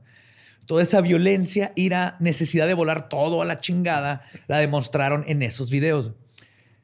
Y en las mentes de los dos asesinos convivían esas dos personalidades, la del psicópata y la del adolescente común y corriente. Pero aún había algo muy importante que tenían que hacer antes de llevar a cabo lo que en su momento fue la peor masacre escolar del mundo. Lo que ellos llamaban el juicio final, Judgment Day. Yo creo por Terminator. Iba a ocurrir, este, antes de Judgment Day, iba a ocurrir un, event- un evento muy importante al cual Eric no podía faltar. Prom. Yes, prom no night. mames, hijos de su chinga. Prom night. Para los que no conozcan, en Estados Unidos, prom night o el promenade dance El baile es- escolar. Es el baile escolar, pero ya es. Tiene mucha connotación cultural. O sea, por lo general en prom night es donde pierdes tu virginidad. Es donde Marty McFly cliché. compró, el cliché. conoció a su Donde mamá. Marty Sí. McFly casi se cogió a su mamá. pero- Ajá. Entonces son. son sí. Pero son estos eventos épicos donde es la fiesta es tener un date. eh, se Es donde a Carrie le echaron sangre. Ah, Es donde- este, ajá. ajá. Y es algo que socialmente pasa y es, cierto. es como en México tenemos quinceañeras, allá es cada año hay prom night y ir a prom es el evento al que tienes que ir como alguien de prepa. Entonces, Bring your condoms, guys. Ajá. Ellos, sí, porque es parte. Ellos tienen que ir a prom night, güey, Eric, güey. Y Eric Harris tenía una última misión antes de cometer su espantoso crimen, güey. Conseguir una cita para Coger. Puta madre, güey. Literal, no. güey. Literal, Ah. literal, güey. Para que vean lo básico. Verga lo arraigado que están los clichés gringos en la cultura, güey. La que vean lo básico que eran estos imbéciles. güey. Estaba a punto de dejar Columbine para siempre y no quería ser relegado en el máximo evento social de su escuela. Contrario a la percepción general, Eric generalmente no tenía problemas para ligar, güey. Lo invitaban a fiestas, tenía un chorro de citas, normal, güey. En el centro comercial donde trabajaba, llegó a aproximarse a un chorro de chavas con bastante encanto. güey. Su técnica más infalible para ligar era regalarles rebanadas de pizza a las chavas que le gustaban y de ahí empezar a platicar. Pues eso es una buena No, técnica, la neta. sí, güey. Sí, sí, pero no era un, un, este, de- No era un incel. no era un incel, no era un desadaptado social Es que la- que tuvo un chorrecita, nomás le emputaba cuando una chava le decía, no, Sí, no, la gracias". pizza y el sexo, aunque sean malos, son buenos, güey. O sea, Ujú. es una ley. Él había estado cortejando a Susan, que conoció en el centro comercial. Le invitó a salir esa misma noche, la llamó a su casa. La mamá de Susan dijo que había salido con unas amigas y Eric se encabronó, güey. Puta. Cuando Susan le devolvió la llamada, Eric volvió a ser amable y siguieron saliendo un ratito. güey. Súper tóxico este güey. Sin embargo, por alguna razón, nunca pudo conseguir una cita para el prom night. Lo más seguro es que haya sido debido a que las mujeres eh, tendían a percibir cierta violencia de Eric como Susan cuando Claro. se la hace de pedo porque en la primera cita ya le dijo, ¿por qué no estabas en tu casa cuando te marqué? güey?". Pero no se iba a dar por vencido. Mientras tanto, para sorpresa de todos, Dylan sí tenía un date. Pues claro, era poeta, güey. Este güey era un vato que neta hubiera estado, hubiera sido un chingón si no se hubiera topado con Eric, güey. Y- O sea, era- digo, los dos estaban muy abajo, pero pues, poeta le gana poquito a violento tóxico, Sí, güey. sí, siempre, güey. Y quizás tenía que ver con que Dylan era más alto e inteligente que Eric, aunque considerablemente menos guapo, como lo describían en la prepa. Claro. Eh, Llegó con la maestra que dijo que no se le iba a Sí. coger, ¿no? Y además era inseguro y tímido. güey. De hecho, güey, apenas podía hablar con extraños. Este, mucho menos con las mujeres. Pero cuando los dos querían ligar en el centro comercial, lo que hacían es que Eric iba con la pizza y Dylan estaba ahí atrásito tratando de hacerse invisible. Y este, hasta que Eric ya, ah, miren, les, les, les presento a mi amigo Dylan. Él es Dylan. Una no dinámica todos habla. Ajá. Su wingman. De hecho, sí, mucho su forma Su de, de ligar de Dylan es. Y también era la forma en que hacía amigos en clase. Él les daba chips ahoy, las galletitas de chocolatito, rico. Las, Wow. las suavecitas. La Simón. Chewy. Las Las Chewy, Chewy ajá, Simón. con. Ajá. Todo el mundo se acuerda de él regalando galletitas en la escuela. Así Ay, que. qué rico, "¿Quieres una chip ahoy?" Sí. Sí. Qué Los- raro que, pues, si lo ves, es como una madre que tiene agujeros, ¿no?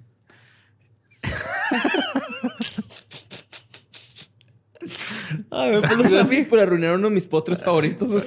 Cuando quieras, borre. A eso me dedico.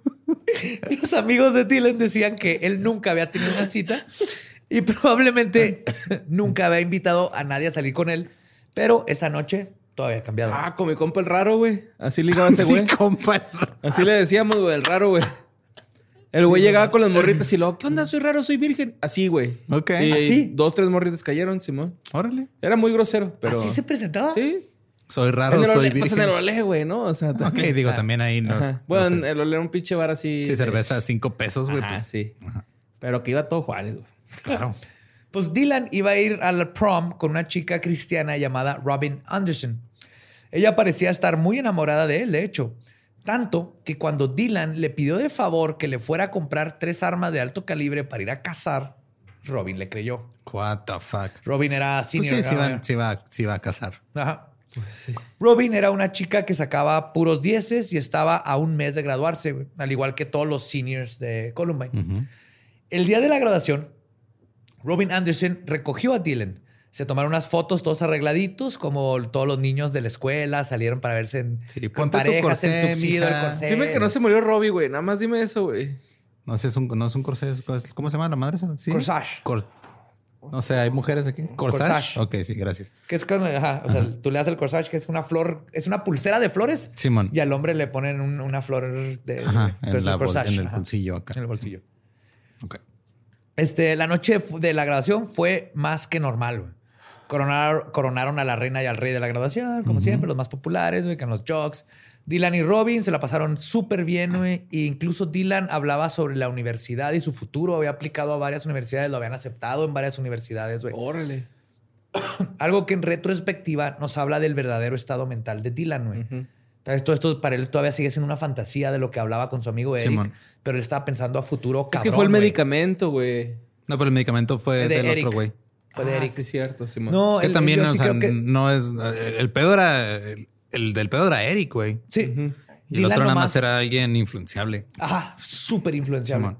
Que no, no, le, no justifica lo que hizo, probablemente él, él no. Él se dejó llevar güey, al, al final. güey. El día del juicio, como lo llamaron Eric y Dylan, estaba a la vuelta de la esquina. Ocurrió el 20 de abril de 1999. Muchas teorías hablan de que escogieron esta fecha porque querían conmemorar el nacimiento de Adolf Hitler. Pero esto no es verdad. El día del juicio originalmente iba a ser el 19. De hecho, el 19 de abril de 1999, el FBI estaba muy al pendiente porque esa fecha estaba ligada con dos eventos oscuros que ocurrieron en la región. La primera fue que el 19 de abril del 93 se terminó el asedio del FBI contra la secta de los Davidianos cerca de Texas. Ah, Simón. Los Branch Davidians, que ya hablaré de ese culto, que fue un desmadre también televisado donde mataron a un chingo de gente por un culto. El asedio duró 51 días. Terminó con un incendio en el que 80 davidianos, entre adultos y niños, murieron calcinados. Este evento provocó una venganza. Exactamente dos años después, el 19 de abril del 95, Timothy McVeigh decidió volar un edificio federal en Oklahoma City, güey. Yes. La explosión mató a 168 personas, inclusive niños, porque habían, habían guarderías en el edificio, güey. Y fue el ataque terrorista más grande de estado, en Estados Unidos, eh, eh, ataque terrorista doméstico. Timothy, Timothy McVeigh no estaba directamente relacionado a la secta, pero sí a un sector de patriotas gringos que estaban en contra del autoritarismo del gobierno. Sin embargo, ellos, una vez, este, en vez de ser revolucionarios, eran conspiracionistas, casi terraplanistas, supremacistas blancos y amantes de las armas, así como Eric y Dylan, güey. así como los que ahorita acabamos de ver que se metieron en la Casa Blanca y siguen pasando este tipo de cosas. Sí. Pero Eric en su, en su diario llegó a decir que él iba a ganarle a McVeigh en el número de muertes. Pero la razón por qué este día fatídico sucedió en el 420 del 99, güey. Fortuny. Así tienes que decirlo. 420. Gracias. Resulta que fue porque su dealer que les iba a entregar el último pedido de balas, güey, se retrasó un día, güey. Así que tuvieron que esperar un día más, güey. Pero cuando llegó este día, el término, para cuando llegó este día, perdón, el término school shooting se convertiría en un descriptivo general para un país entero, güey. Y los detalles de cómo sucedió todo esto se los contaré en la masacre de Columbine, parte 2. Hijo de tu pinche madre, güey. Neta, mamón. No mames, José Antonio, ¿qué te pasa, güey? Ya no sé si, si- si avisarte desde antes de Sí, empezar a grabar. güey, por favor, güey. Porque neta, güey, estoy así deseoso de, de imaginarme cuetazos a la verga, güey. Y, y pasa esto, güey. No. Me preocupa tu salud, tus arterias, güey. A avisar así como que, nomás para que sepas. Dos es- partes, Simón. Son dos partes. Ajá. Te voy a avisar, a avisar durante Porfa, güey. Sé que gente Sí. les gusta tu reacción. Por eso se quedó con las bolas azules ahorita, güey. Exacto, güey. Como Eric en su prom. Quiero aventar balas. Ay, no, güey. Sí. Así que continuamos. Es que es- No, güey. Primero tenemos que conocer, tenemos que conocer estos dos pendejos para, Para luego saber ya ver pedo. los eventos. Sí. Si no, nomás es aventar lo que sucedió sin saber de dónde viene, güey. Aquí lo importante es saber eso para que sepamos la- lo, lo patético que eran estos dos idiotas y que no empiecen con mamadas como estar imitando estas chingaderas. Porque es lo que sucedió. Después de ellos hubieron Sí, hubo un chorro de copycats. copycats porque hubo toda esta historia de que eran los incomprendidos y se vengaron contra sus man. bullies. Ah, eran unos pendejos. Eran pen- dos Eran pendejos, super bullies, güey, machistas. Bueno, más güey. Dylan sí era más, nomás, era sensible y manipulable. Pero también es, o sea, hasta, hasta dónde llegas por encajar, güey. Sí. O sea, Ah, no, claro, pues digo, Dylan, no lo justifico. Nomás es el, la personalidad de Dylan lo llevó a hacer algo que él no hubiera hecho, pero lo hizo. Entonces no se justifica. Y Eric fue el que estuvo totalmente fuck it. Yo me quiero hacer famoso, güey. Sí, ese estuvo O culero. sea, esa, ¿no? esa frase de quiero más víctimas que Timothy, Timothy McVeigh, Ajá. que mató niños, güey, o sea, el- en- con una bomba. No, no mames. Pues este, pues nos escuchamos el próximo episodio. Este nos pueden seguir en todos lados como arroba leyendas podcast. Yo soy arroba ningún Eduardo. Yo soy arroba Mario López Capi. No sigan esa madre de la ballena azul, por favor. Hace como 10 años. Sí, pero no, no lo vean, güey. Bueno, perdón. ah, estoy bien. Muy buen tip. Eh, yo soy el Va Diablo. Nuestro podcast ha terminado. Podemos irnos a pistear. Esto fue palabra de Belzebub. Love you, macabrosos.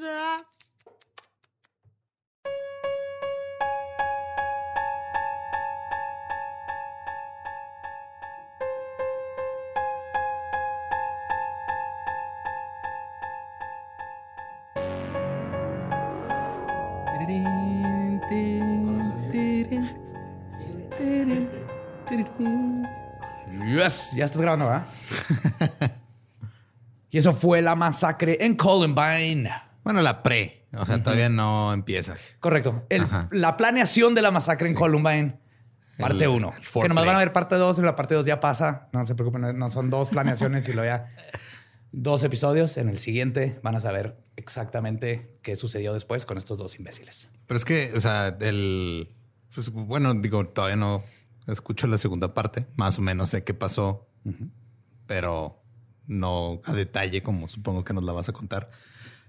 Pero me quedo con la idea de que uno era el que tenía así el liderazgo y la iniciativa y el otro güey nomás quería un amigo, güey. Sí, Y lo llevó a hacer cosas lo- horribles. Lo, acaba de escribir. Ajá. Eric Harris. Sí, man.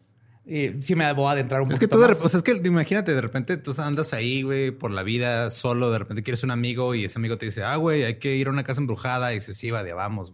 O sea, te puede tocar algo chido como eso o te puede tocar La "Eh, maestra va- Tomasa en la espalda. Vamos güey. a dispararle a alguien, güey, que ahí. Es, es- es literalmente lo que pasó. Sí, sí, sí. Le tocó uno, un amigo que no lo llevó a casa embrujada, sino que tenía muchos issues que Sí. me, voy a, me voy a adentrar mucho más en la. en Le la dijo, vamos a embrujar esta escuela. Sí. Wow. Bien lo culero de cuando, cuando ah, se juntan, que son esas cosas de la vida que dices, holy shit, o sea, ¿cuál era la probabilidad de que estas dos personalidades se juntaran? Estos efectos mariposa, todo lo que tuvo que pasar para que el Harry se moviera a, a Columbine y que se topara con este y que esas dos personalidades empezaran como a retroalimentarse una a la otra sus chingaderas hasta que culminó en lo que vamos a escuchar ya bien. En, Sí, y también lo que pasa, digo, hace poco hubo otro tiroteo en Colorado, güey. Cada vez que hay un tiroteo en Colorado hace mucha referencia a Columbine. Claro. Porque ahora el, el último tiroteo fue en Boulder, en el supermercado. Ajá. Y de todas maneras, sí, aunque Colorado ha tenido como que estos empujes por poner medidas más restrictivas para la, la compra de armas y todo eso, siguen teniendo estos problemas, güey. Entonces, Sí, y, y algo- y también algo curioso de Colorado es que casi todo, y especialmente donde están pasando o han sucedido estas masacres, son lugares así, white suburbia. sí, Entonces son lugares súper blancos. Súper blancos, sin crimen, sin violencia, sin, bueno, por lo menos que se note, ¿no? En los... Y entonces cuando suceden estas cosas, todo el mundo se pregunta, pero es que ¿cómo es posible? Pero es que te das cuenta que todo por adentro está bulliendo de una manera horrenda, güey, y entre ellos nomás se hacen pendejos. Ajá. Ustedes no se hagan pendejos y compren mercancía de leyendas legendarias, por cierto. Para los, los que no Publicidad están viendo. todo este será, todo el capítulo de Columbine parte 1 era para ese esa publicidad. Borre Es les que, puedo enseñar, ajá. ahorita está vestido. No, pero esa no la vendemos Sí, no, nosotros. nomás La, es la la gorra sí, güey. La Sí, la gorra gorra, sí. la gorra. Las que estaban pidiendo gorras estuvieron pidiendo gorras por mucho rato. Rey Camiseta ya tiene gorras de leyendas legendarias. Hay nuevos modelos también de, de camisetas en chunchos. Hay este los tarros de Master Laser, están las tazas, los tarros de Dricker. Que los de Master Laser son térmicos, los de Dricker son 3D. También este se vendieron por así sold out completamente los, los tres episodios que sacamos en cassette con Amigos Records. Sí, todavía ni salían bien a la Ajá. venta, ya están. Esténse pendientes porque vamos a sacar más. Todavía no sé si van a ser de los mismos episodios. Vamos a sacar un lote de nuevos episodios, pero va a haber más. Está bien chido. Y también este... Ahí Nosotros no tenemos uno porque Sí, no quedaron. Sí, güey. De hecho, creo que nada más guardaron como tres o cuatro, güey. y, el- y también pueden buscar ahí en eh, Elegantía Jewelry unas, unos dijes muy bonitos con la cadena. Esos están en Amazon. Sí, son oficiales, porque ahí hay gente que me pregunta si, oye, me encontré esto en Amazon, ¿es oficial? Sí, es oficial. Es- Sí, ya llegamos a Amazon. Ya, Ah. Ya tenemos a alguien que vende por Amazon. Es como escapulario, ah, ya poco a poco religión. Sí, con eso ahí vamos. Es una experiencia religiosa. Ok. Tenemos que hablar de Borre. Sí, pronto, pronto, terminando esto. Ok. Iván, muchísimas gracias como siempre por escucharnos y nos vemos y escuchamos el próximo miércoles macabroso con Columbine, parte 2. Te odio, Borres. Me capega esa canción. Está bien pegajosa. ¿Estás listo para convertir tus mejores ideas en un negocio en línea exitoso? Te presentamos Shopify. Tal vez no lo sabías, pero nuestro podcast More Than Mamis es un negocio y lo empezamos por supuesto para desahogarnos y hablar sobre la maternidad, no para convertirnos en expertas de ventas y del e-commerce. Así que sí, necesitábamos ayuda para vender nuestro merch y poner en marcha nuestra tienda. ¿Y cómo suena con Shopify? Llegó otra venta. Shopify es la plataforma de comercio que está revolucionando millones de negocios en todo el mundo. Ya seas un emprendedor desde tu casa o desde donde sea, Shopify es la única herramienta que necesitas para iniciar, administrar y hacer crecer tu negocio sin dificultades. Con Shopify puedo gestionar pedidos, envíos y pagos desde cualquier lugar, brindándote toda la información y estadísticas de tus ventas al detalle. Regístrate para un periodo de prueba con tan solo un dólar al mes en shopify.com barra sonoro, todo en Ve a shopify.com barra sonoro para llevar tu negocio al siguiente nivel. Shopify.com barra sonoro. Lucky Land Casino asking people what's the weirdest place you've gotten lucky? Lucky? In line at the deli, I guess? Aha, in my dentist's office. More than once, actually. Do I have to say? Yes, you do. In the car before my kids' PTA meeting. Really? Yes. Excuse me, what's the weirdest place you've gotten lucky? I never win and tell. Well, there you have it. You can get lucky anywhere playing at LuckyLandSlots.com. Play for free right now. Are you feeling lucky? No purchase necessary. Void where prohibited by law. 18 plus. Terms and conditions apply. See website for details.